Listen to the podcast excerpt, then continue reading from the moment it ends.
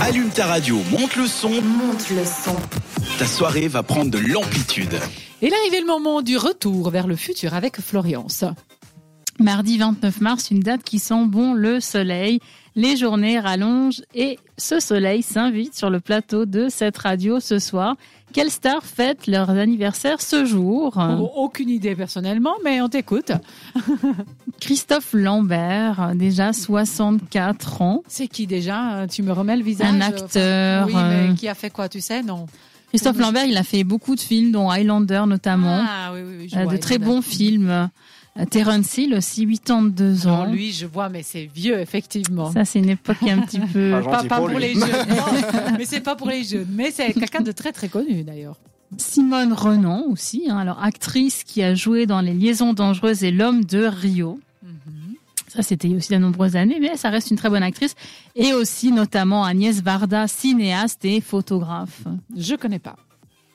Voyageons ensemble vers le passé aujourd'hui. On vous emmène tous euh, en voiture, Simone. Simone, j'adore. Le 29 mars 1947, une insurrection éclate à Madagascar. Elle s'étend sur la métropole.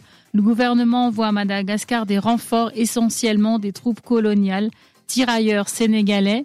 Au total, 18 000 hommes début 1948. Cette répression donne lieu à des violences. Et oui, il faut en parler pour éviter que, Que ça ça, se se reproduise. reproduise. C'est mal placé aujourd'hui, hein, parce qu'avec tout ça, c'est vrai qu'on n'est pas des bonnes. On n'apprend jamais du passé, il paraît. L'histoire ne nous apprend rien. J'espère que La vie ne m'apprend rien. Je, moi, je pense quand même que ça sert de- d'en parler parce que c'est vrai quand on est dans des pays qui ont connu comme ça euh, le fascisme ou bien euh, ou la guerre, je pense quand même que les gens euh, euh, font attention. Euh, enfin, j'aime penser ça en tout cas. Euh, le 29 mars, c'est aussi la Saint-Jonas. On salue tous les Jonas qui ont leur, fête euh, aujourd'hui.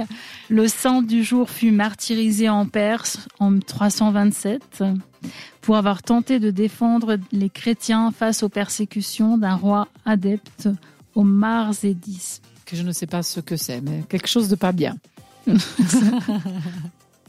Ce Jonas n'a rien à voir avec le prophète de la Bible du même nom qui vécut trois jours dans le ventre d'un poisson puis s'en alla prêcher à Nivive en Mésopotamie.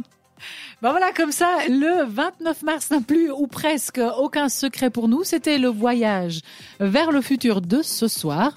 On se retrouve pour faire le point après The Weeknd et Maroon 5 sur cette radio. Belle soirée.